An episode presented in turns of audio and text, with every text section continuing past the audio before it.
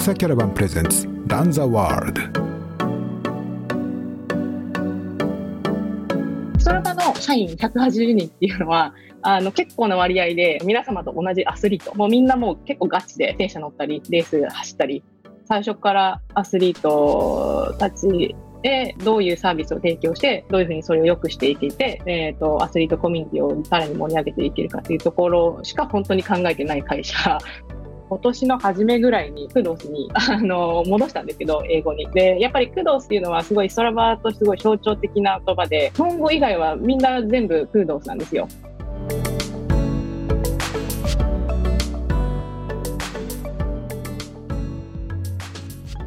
ドクサキャラバンプレゼンツランザワールド。ポッドキャスト番組ランザワールドへようこそ。ドクサキャラバンを運営している岩佐光一です。このポッドキャスト番組ではゲストをお迎えしてトレイルランニングを中心に様々なトピックについてお話を聞いてまいりますさて、えー、今日はストラバの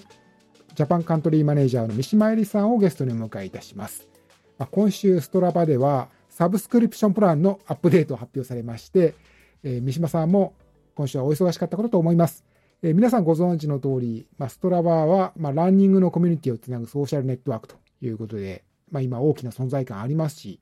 まあ、とりわけこの今年から、まあ、目下のこのね、新型コロナウイルスでいろいろ外出に制約とか、まあ、自粛ということが求められている中では、そういう、まあ、ランニング仲間、アスリート仲間をつなぐような役割が、すごく期待が高まっているというふうに思います。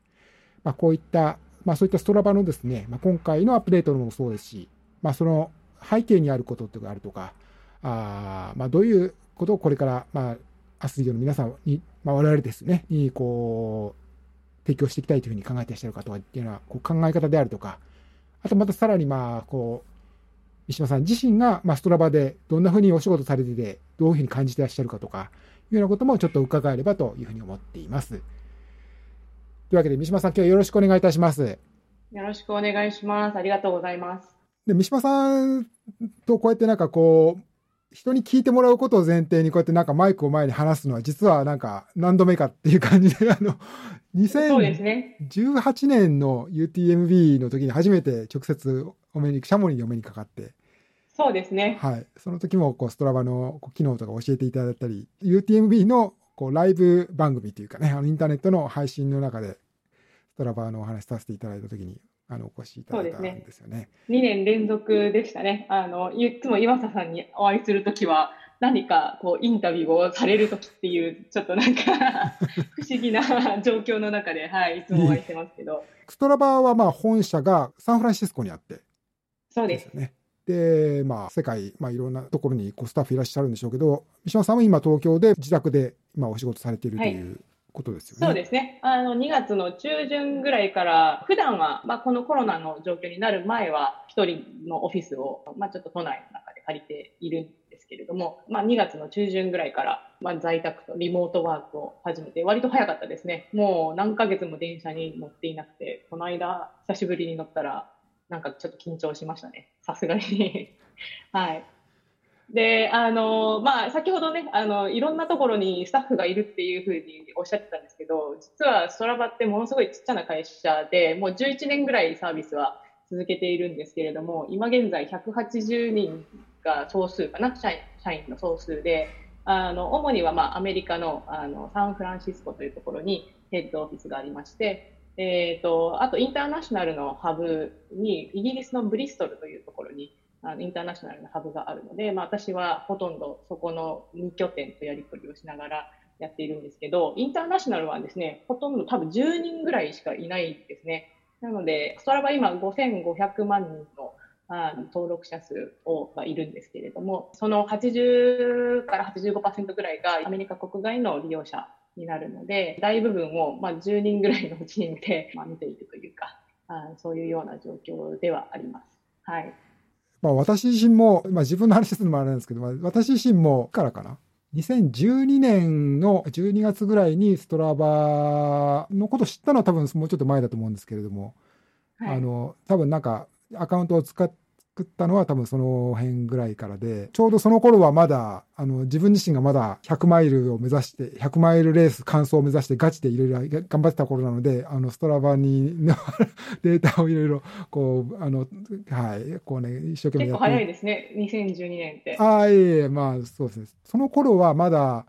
日本語のローカライズっていうか、日本語版もまだ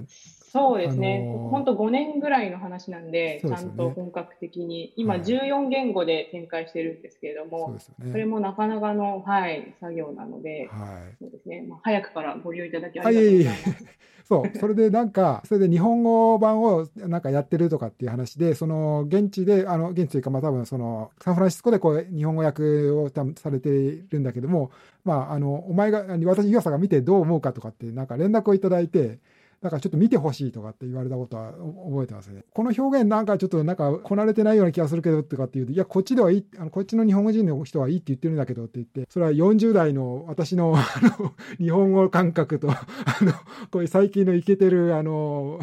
あの、カタカナ、でも、この辺はカタカナでも十分日本語としてこなれてるとかみたいなですね、そういう、そういうジェネレーションの差を感じたっていうことを覚えてますけど、まあ、多分それからだんだんだんだん多分こう、ね、あのポリシーされて良くなってるんだと思うんですけれども。そうですね、うん、まあ日本語化は今結構やっぱり日本語という言語は結構大変で私結構そのまあ SNS というか IT 業界あの、まあ、アメリカを拠点とするあの IT カンパニーにもう10年近くはい、勤めているんですけれども、やっぱりこう、英語のものを日本語化するっていうのは、まあ、どの言語もそうだと思うんですけど、まあ、日本語は特にあのチャレンジングというか言葉の並べ方も全然違いますしクールとされる表現も全然違うので果たしてねそのこの役がもうずっとトラバって例えば相対的エフォートとかなんかすごい新しいこの言葉を作ったりもしなくちゃいけない中でそのストラバならではの言葉っていうのを作ったりしないといけない中でそのこの言葉が日本語として今後ずっと使い続けるのが適切なのかどうかっていうところの判断は結構難しいので、まあ、そういうのを日々あの奮闘しながら悩みながらあのアプリに導入したりはしていますね。まあ、クドスとかも、まあ、どう訳すかみたいな。ね、まあ、最初多分私が入社した時が2018年だったんですけど、多分クドスってあのすごいっていうあの役だと思うんですけど、私あのストラバのアプリを使い始めた頃から結構このすごいっていうのがちょっとどうなんだろうっていうのは、あの、思っていたので、で、やっぱりクドスっていうのはすごいストラバーとしてすごい象徴的な言葉で、もう、あの、日本語以外はみんな全部クードスなんですよ。で、日本語だけなぜかローカライズされていて、その、まあ、ブランドとしてそのクドスっていうのをしてる部分もあったので、それを今年の初めぐらいに、あの、まあ、クドスにや戻、役戻したというか、戻し訳したというか、あの、戻したんですけど、英語に。で、あの、結構皆さんね、あの、ツイッターとか見てると、クドスってな、なんぞやみたいな、あの、ことを、をあの、まあ、感じられてる方もいらっしゃると思うんですけど、ストラバの中では最大の賞賛の表現だというふうに思っていただければなというふうには思います。日本での、まあ、ブランド作りにブランド作りっていうか、まあ、クドスイコールストラバーみたいな、そういうところもあるし、はい、まあそ、そこにチャレンジしてらっしゃるという。いうことそうですね。最中でもあるということなんですよね、はい、きっとね。そうですね。で、まあ、あの、最初は慣れないかもしれないけど、やっぱりこう、ブランドとして一つのこう、コンセプトを何年も投資していくと、やっぱりそこに苦節紐づくというか、クロスといえばストラバだよねっていうところが定着するといいなというふうには思ってるんですけど。まあ、今週発表されたサブスクリプションプランのアップデートということなんですけれども、はいまあ、その内容については、あの、私のやってるドクサーキャラバンの記事でもご紹介したので、まあ、あの、聞いていらっしゃる方ももしかしたらご覧いただいているかもしれませんけれども、有料プランを、まあ一つ、今までサミットだったのが、こう一つのブランド、そういう名前をなくしたとかっていうのはあるんですけど、まあ、意地悪く言えば、まあ、無料プランで使える機能下手ぞと、とかですね。はい、まあ、私もあの、海外のツイッターとかそういうので見てたりすると、なんかその辺に文句を言う人もいれば、それぐらいをあの、何だってただでやってもらえるわけじゃないんだからと いうふうに冷静に受け止めるっている人もいるようだし、まあ、日本ではどうなのか。まあ、ただ無料プランで使ってる人もそれなりにたくさんいらっしゃると思うので、まあ、そういう人からするとちょっとこう、不便になったっていうのは、まあ、あまりいいニュースとは受け止められない。それ最初に聞いた時はそうでないのかもしれないなとも思ったりもしますけれども、まあ、ちょっとなんか、それを当事者である三島さんに聞くのも、ちょっと、あの、どう答えていいか困るのかもしれませんけれども、実際今週発表されてみて、どんなふうに手応えというか、反応をお感じになったかなというところを伺えればと思ったんですけど。そうですね。まあ、反応としてはおっしゃる通り、まあ、いろいろなご意見を今いただいている最中だとは思います。まあ、もちろん今回のアップデートは、まあ、結構驚かせてしまったかなというふうには思っているので、まあ、私たちもその反応を真摯に受け止めて今後のプロダクト作りに反映していきたいなというふうには思うんですけれども、まずまあ一つ今回のその発表に至った経緯っていうところを少しご説明させていただきますと、ストラバというまあ180人のちっちゃな会社、11年ぐらいサービスを展開していて、ずっとこの収益モデルというのが、まあ、皆さんいろいろストラバに対するイメージがあると思うんですけど、あの、実はずっともうビジネスの中心っていうのが、そのフリーミアムという形で提供してきたモデルになっていまして、要は基本はただだけど、オントップで少し使いたかったらサミットというものに加入して、え、ご利用くださいねっていうのが、まあ私たちのこれまでのずっと、あの、まあレベニューモデルとして、収益モデルとして、えー、展開してきていて、それ以外の収入っていうのは、本当に、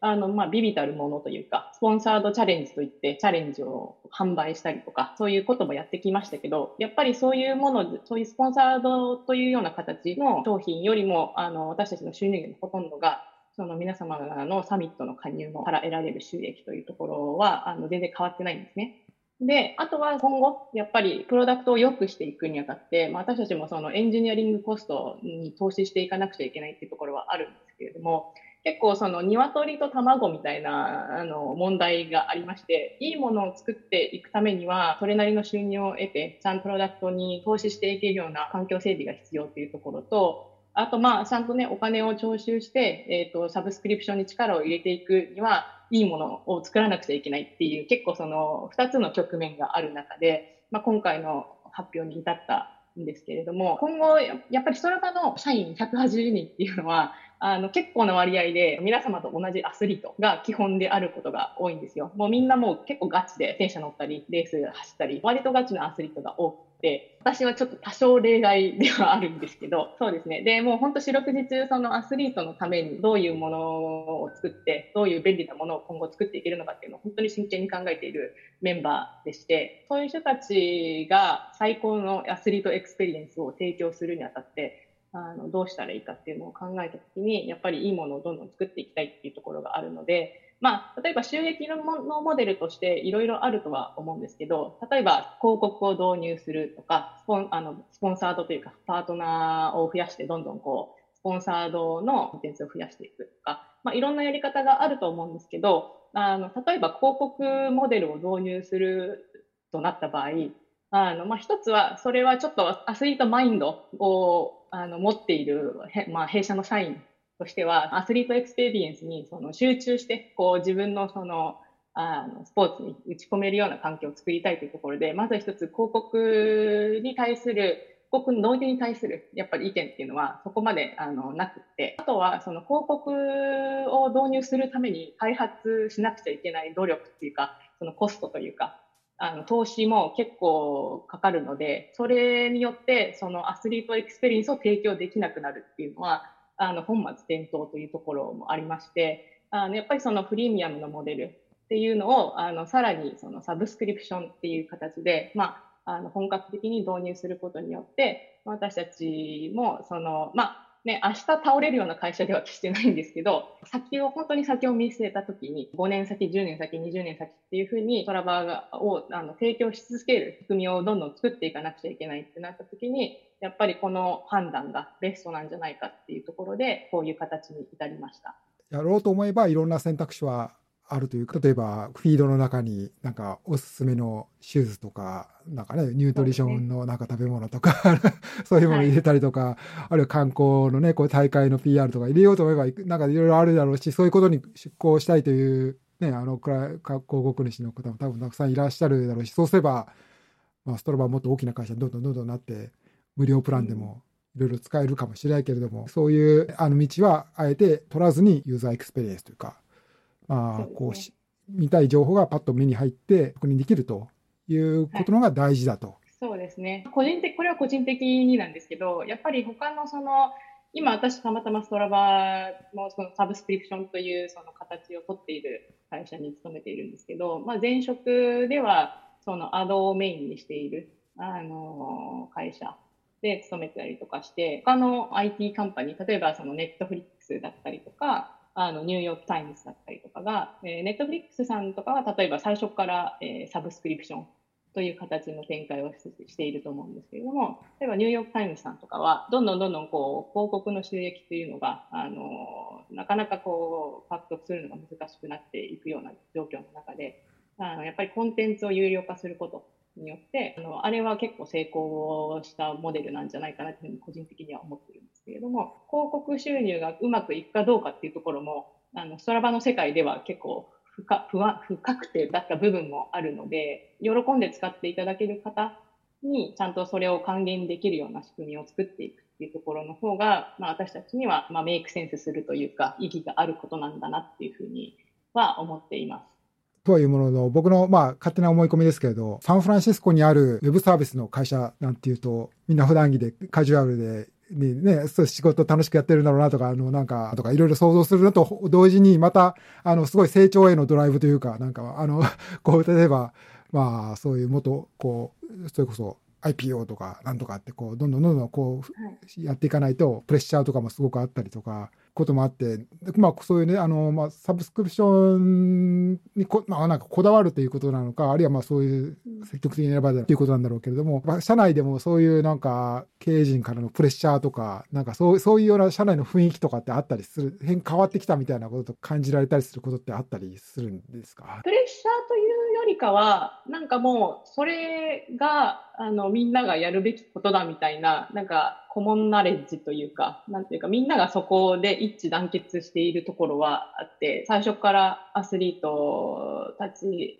へどういうサービスを提供して、どういうふうにそれを良くしていって、えっ、ー、と、アスリートコミュニティをさらに盛り上げていけるかっていうところしか本当に考えてない会社なので、あの、もう本当になんかこう、良くも悪くもそこしか考えてなか来なかった会社なので、そこがまたストラバがこれまで皆さんのこう、まあ、信頼をいただいて、ログを取ったりとか、あのルートを作ったりとかっていうのに信頼を置いて使っていただいているサービスなのかなっていうそういう積み上げなのかなっていうふうには思っているんですけれども、まあ、良くも悪くも結構そういうことしか考えてない会社なので、ここはやるべきこととして、もう普通にそのみんながこう納得してやってる部分はありますね。ちょっと予習しておけばよかったんですけど、まあ、ストラバ、はい、まあ、あの今回もこう2人のファウンダーの方、はい、マイケルさんとマイクさんかな、えーえー、マイケルマークですね。マークさん、マークさんとマイケルさんがね、はい、あのメッセージ発信されてましたけれども、はい、そもそもどういうふうなこうところからできた会社っていうか、なのか、ちょっとそのストーリーをなんかご紹介いただければなと思ったんですけど。ね、あの、まあ、マークとマイケルは、そもそも、あの、大学の、あの、ボートクルー、あの、ローイングのチームで、あの、チームメンバーだった二人なんですけれども、まあ、彼らが、まあ、卒業をして、あの、個々人で、それぞれに、まあ、IT ビジネス、まあ、当時 IT、あの、バブルの全盛期だったので、自分たちのビジネスを立ち上げて、あの、しばらく、あの、それぞれ運営していたんですけれども、まあ、ある時点で、まあ、再開したときに、あの頃の、あの、は、あの、ボートクルーチームの時代の、あの、なんていうか、仲間感というか、あの、デジタルロッカールームを作りたいね、みたいな、そういうその熱い、もう、いかにも、あの、体育会系というか、あの、熱い、こう、あの、思いに至って、えー、ストラバというサービスができたっていうのが、まずそもそもの始まりで、で、最初、まあ、ストラバを作ってみて、友達の輪だけであの展開してたんですよ。で、あの、ただ、例えばその、ね、あの、今では、あの、すっかり有名になってしまいましたけど、そのセグメントとか、はい、あの、いろんな、その、あの、まあ、情報を集めるにあたって、やっぱり友達の輪だけだと、ちょっとサービスとして、まあ、プロダクトを作るにあたってちょっと足りないね、みたいな感じになって、こう、どんどんどんどん広げて行ったんですけれども、で、その中でフリーミアムという形の、まあ、モデルが導入されて、10年後にはもう5000万登録者数っていう形になってしまったので、創業当初のままの、ああいうノリで、あの、ここまで来てしまったっていうところはあります。はい。まあ、ただそれだけ有望な市場で、それね、かける人がたくさん、この、こういうことをもっと必要とされてるはずだっていう人が、まあ、人も集まり、お金も集まりっていうことがあって、ね、今はもう10年、10、ね、12年とかですね。11年目ですね。11年目。はい。ね。はい。まあ、テックカンパニーとしては、なんというか、あありがちと言ったらあれですけど、まあ、そういうね、創業者たちの結構ピュアな思いで、どんどんこう大きくなって、ちょっと今、そのビジネスの方向性として、あの転換期にあるのかなっていうような、えーと、状況かなっていうふうには思ってます。ビジネス系みたいな話のは そうですね。トレールランニングメディアですもんね。いえいえ、すみません。あの、私は、私自身はそういうことすごく興味あります。あの、だからこれもそういう話をね、ぜひ伺いたかったんですけど。まあ、機能という面では、どんどんこれからまあ、あの、新しい、まあ、今年1月からこの半年足らずの間だけでも、まあ、すごくたくさん50以上の機能、51って書いてあったかな、えー、はい、機能がどんどん投入されていると、えー、機能改善が加えられているということですよね。はい、多分三島さんは多分それを把握し出しちゃって、こう、こういう点、こういうところがすごく良くなってきてるとか、なんか日本の皆さんにもこうなんか試してほしいとかっていうようなこととか、まだ我々があんまりまだ知らないことで知っといたら楽しそうなこととかって、なんかこの機会にご紹介いただけることあったらなと思ったんですけど。おっしゃっていただいた通り、今、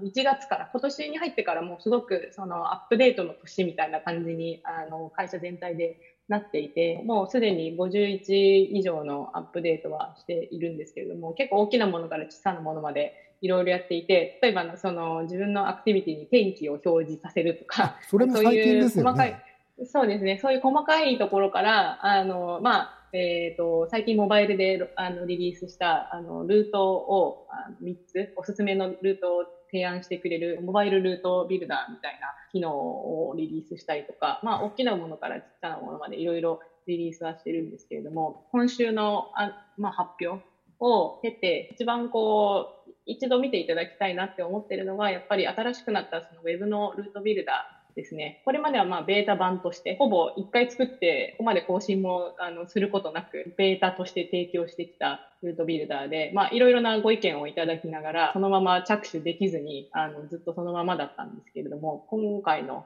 そのアップデートによって、あの大幅に良くなっていて、マップデータのあの後ろ側のテクノロジーも一新してますし、あのセグメントを重ねたりとか、ヒートマップを重ねたりとかっていうような、そういう使い勝手の良さも、あの、大幅にアップしているので、あの、まあ、ぜひ、あの、60日間のトライアルで試してもらって、どれだけ良くなったかって見てもらえたら嬉しいなというふうには思います。あと、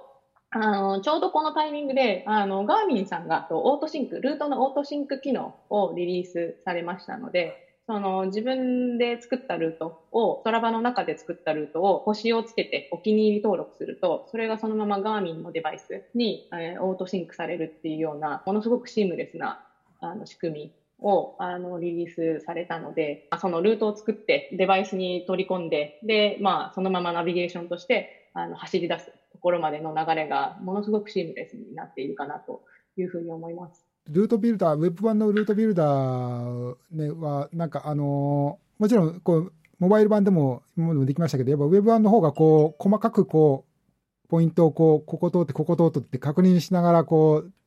こう、辿っていくには、やっぱウェブ版の方が、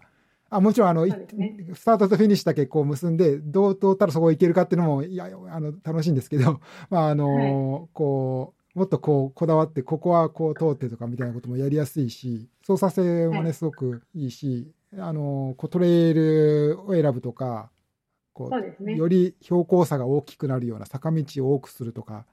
いうようなことができたりとかして、触ってるだけでも楽しいというか。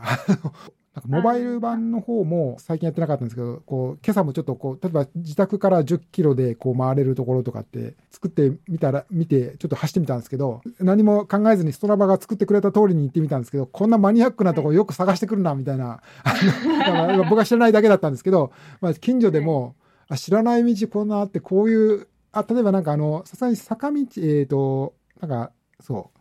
えー、勾配多めとか。そうですね。未舗走路、ダートを多くする選択っていうと、さすがにこのね、藤沢といえどもあんまりダートの道ってあんまそんな多くないんで、そう、ね、いう時、そういう場合は、なんか細いなんか、路地みたいなところをなんか選んでくれるみたいで、こんな細いとこ通ったことないな、みたいなところとかをこう抜けて、こう、あ、あの道に出るのかとか、はい、あのあこんなさこんな坂の階段あったんだなとかあの、はい、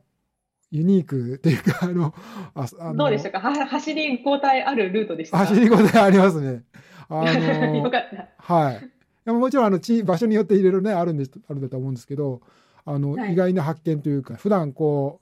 う分かりやすい自分が知ってるところばっかり通ってるとこう知らないようなところとかもストラバデータとかねこうあの、はい、そういうのあのヒートマップのデータとかですよねそういうものを使って長手提案してくれるということで。そうですね。あの、自動で提案してくれる機能に関しては、やっぱりあの、皆さんの、その、日々のアクティビティの蓄積、ビッグデータを使って、あの、どのルートが一番こう通られているのかっていうのと、皆さんのトレイルランの方になると少しまだ路面タイプとかになってくると、ちょっとまだ精度がこれから高めていかなくちゃいけない部分があるんですけれども、例えば、あの、サイクルとかだと、どういう自転車に乗ってるか、そのグラベル用の自転車に乗っているところは、おそらく、あのここがあのグラベルルートだろうとかっていうのを、まあ、いろんな、あの、他の地図データの情報と重ね合わせながら判断していくみたいなこともやっているので、まあ、皆さんにご登録いただいているギアデータとか、を、あの、まあ、ベースにしたりとかしていて、今後その精度ももっともっと上げていかなくちゃいけないっていう部分はあるんですけれども、あの、よりその信頼性の高い、まあ、ルート機能っていうのをあの作っていきたいなっていうふうには思っていて、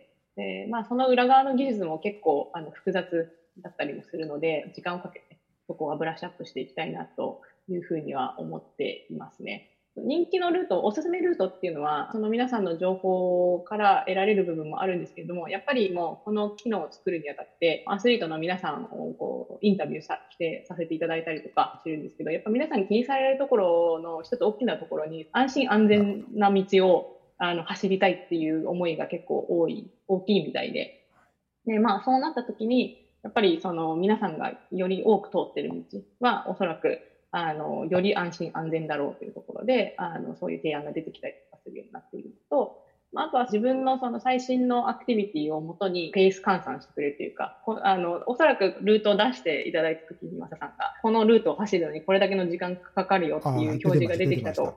あの、想定時間が出てくると思うんですけれども、それも、あの、ご自身のアクティビティを元に出しているので、そ、ね、れぞれパーソナライズ、はい、されているっていうところも、まあ皆さんがそれぞれ自分たちの道を探してもらうときに一番参考になる情報を、あの、なるべく多く提供するようにはしています。今から時間、1時間、2時間あるからどこ走ろうかとかってね、そういう目安にもなるし、うん、選択肢が3つある中で、ちょっと時間かかってるところはなんか標高差が、あの、坂道が多いんだろうなとか、こう、そういうね、はい、そういうのもちゃんと反映されてて、まあこれからもし旅行とかね、できるようなことがあれば、こう旅先でなんかちょっと走ったりとか、多分きっとそういうのにも使える、便利ですよね、きっと。そうですね。個人的には私もこの自宅で、あの、過ごさなくちゃいけなくなってから、は、より近所で走ることの方が多くなってきたので、あの知らない道を探す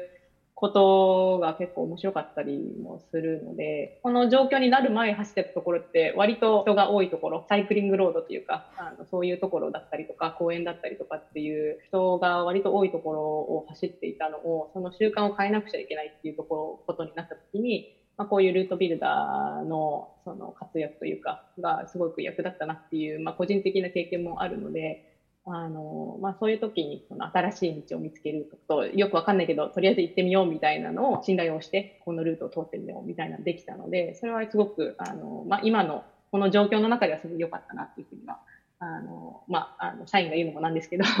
あそう思ってたり、はい、してますね。うん。まあ、私のちょっと今日興味っていうか伺えればと思ったことと一つとして、まあその三島さん自身が、まあこの2年、もう2年、もうそうそう2年ですよね、こうストラバにジョインされて、ね、ご自身でもお話あったように、まあ割とこう、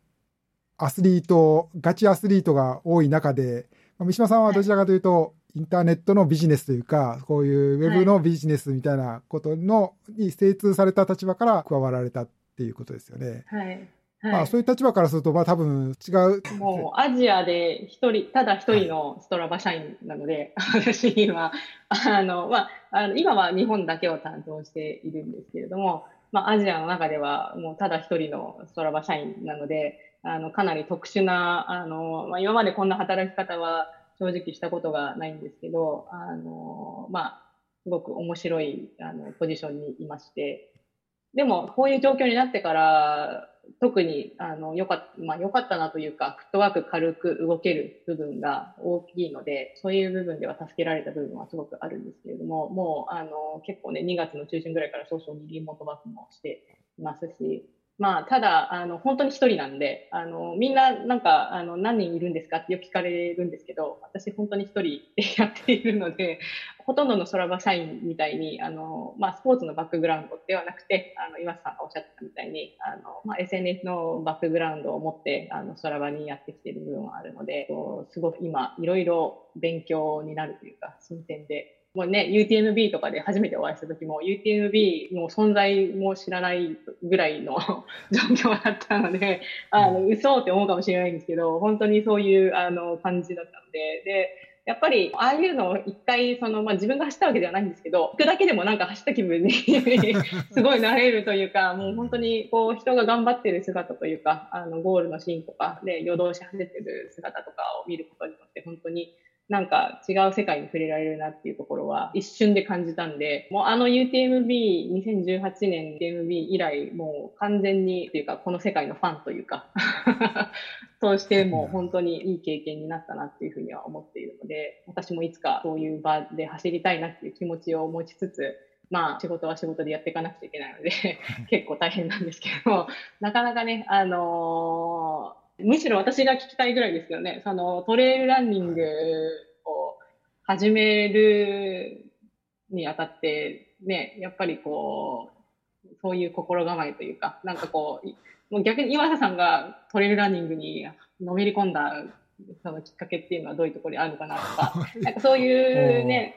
あの、コミュニティの皆さんの、あの、まあ、パッションポイントっていうか、を聞きながら、それがストラバでどういか、あの、まあ、なんていうか、ストラバがどう応援できるのかっていうところも、あの、勉強になっていくので、私としては。あの、本当そういう話はたくさん聞きたいなっていうふうには、うん、はい、思ってますけどね。うん。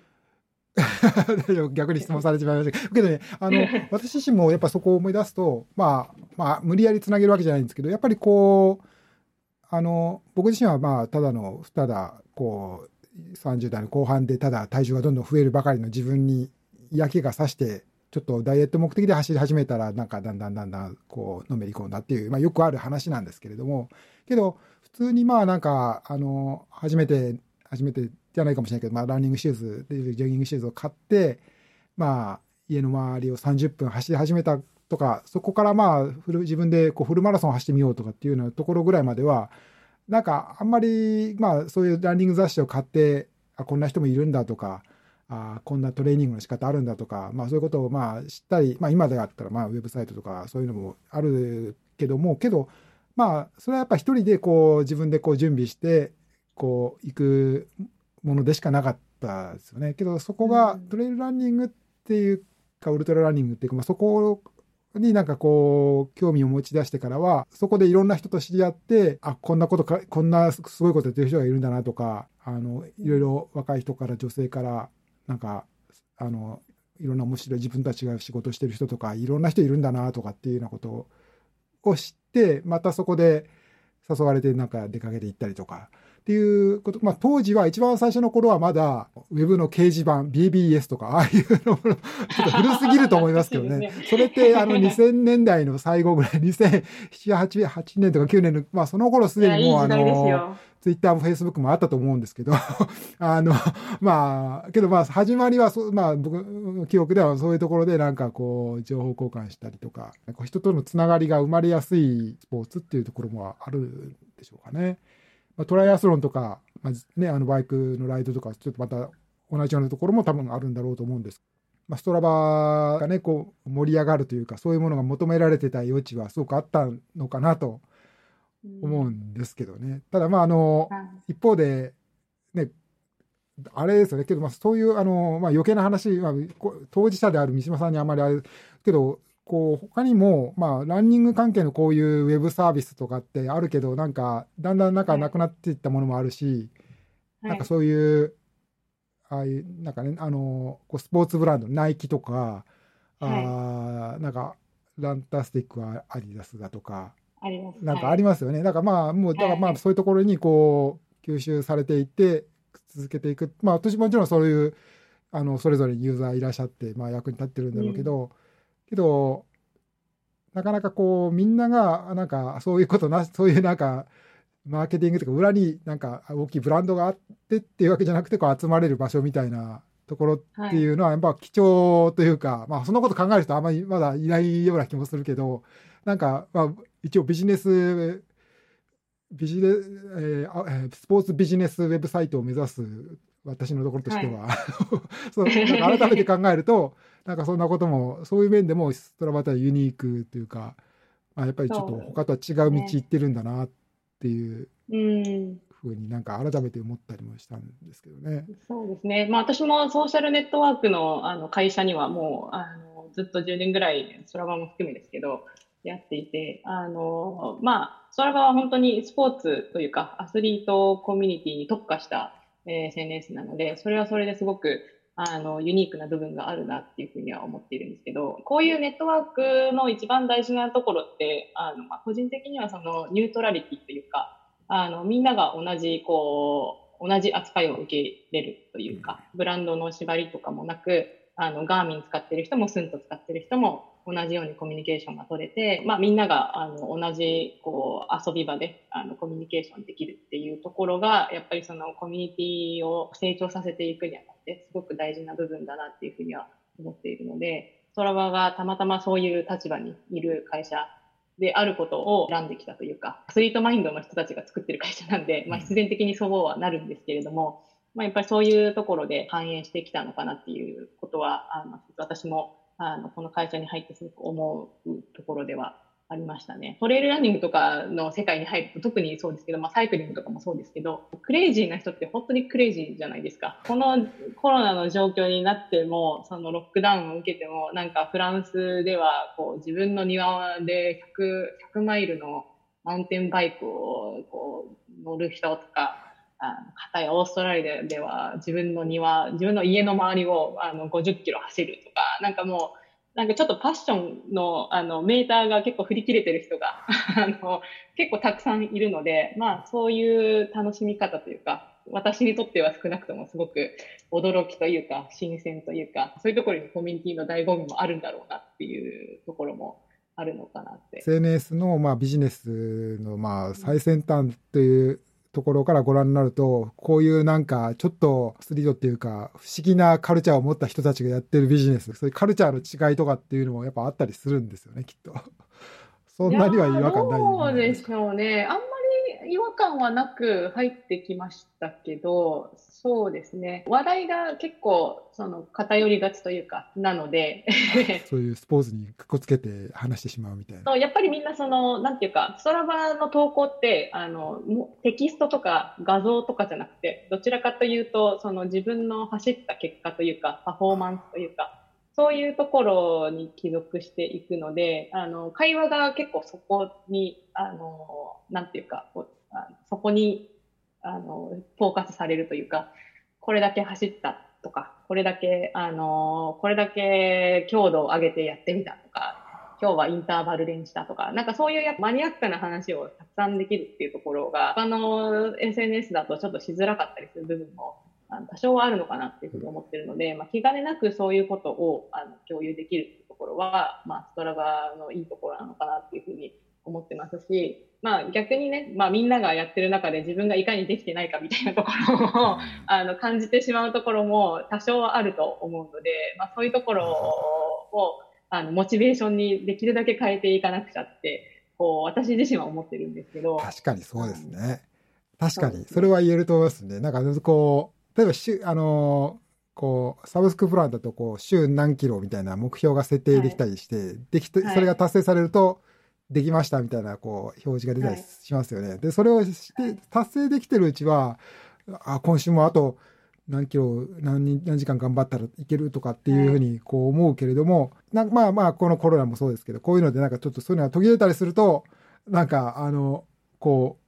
う、もう、一応データがストラバに行ったことだけ確認して、あとはもう見ないみたいな、あの、みんなが頑張ってるのを見るのが辛いみたいな、っていうのは確かにありますね。ねはい、あのー、まあでも、あの、ソーシャルネットワークって本当に、あのー、ね、その、まあ、ストラバに限らず、ある程度こう、自分に制限をかけながら使わないと、あの、割とプレッシャーになったりとかする場合も、はい、あるかな。よくね、SNS 疲れとかっていう言葉も一時期横行していたような気がするんですけど、まあ、そういうサービスをずっと提供してきているとしては、それは本当にあくまでも、あの、モチベーションと、あの、まあ、パーソナルベストというか、自分にこうどをどんどん高めていくっていうようなサービスとして使っていただきたいなっていうふうに思っているので、まあ、その、できる限り自分のモチベーションにつながるような利用の仕方をしてほしいなっていうふうにははい、思ってます。そう、アスリートは中毒的なアディクトする人が多そうだから そういう結構うまい付き合い方みたいなことも、まあ考えるというか、はい、まあね、多分ストラバの方でもそういうことをなんか提案していくみたいなことが今後、ね、あの、叫ばれるみたいな世の中になったりするのかもしれないですよね。確かにそこも大事な点ですよね。はいそうですね。でもなんかすごく、あのー、いいですよね。こういう状況になっても、例えば上田るいさんとかが、こう、FKT を、あのーはい、設定して、その、みんなでチャレンジしてねっていうような、あの、発信をしたりとか、えっ、ー、と、まあ、スカイランニングのね、あの、チャレンジとかで、3776とかやったりとか、はい。はい、あの、標高、獲得標高のチャレンジしたりとか、走あの高さを稼い、ね、走りましょう、あの、行きましょうと、うん、登りましょうと。はいやったりとか、なんかこう、お互いをこうね、あの、いろいろなこう行動、活動が制限される中でも、お互いをこう励ますっていう力があるのが、あの、こういうアスリートのコミュニティだったりとか、まあ、同じ趣味、興味を共有する人たちの力なのかなっていうふうに思うので、そういう意味ではなくてはならないというか、モチベーションの一部としてすごい大事にしている、あの、方が多いんじゃないかなっていうふうに思いましたね。ですけども、三島さん自身もまあ今ちょっと大会とか出るんですかっていうのはちょっとなんか今現実的な話じゃないんですけど、なんか目標、アスリート的な目標というか、こうなんか考えてらっしゃることってあったりするんですか、ね、今年は本当はそうですね、もう去年初めて、人生初めてのフルマラソンを走って、あの、そうなんですよ。あの意外とフルマラソン、はい、ありがとうございます。どちらで走られたんですか？えっ、ー、と、横浜を走りました。結構、えー、秋でしたっけ？横秋で、あえっと、10月だったかな？10月ですね。月はい。で、11月だったかな？えっ、ー、と、走って初めて完走して、ちょっとあの、目標のタイムをあの獲得できなかったので、それのリベンジで、今年は花桃を走ろうと思ってたんですけど、それが叶わず、ね、はい、そうなんですよ。はい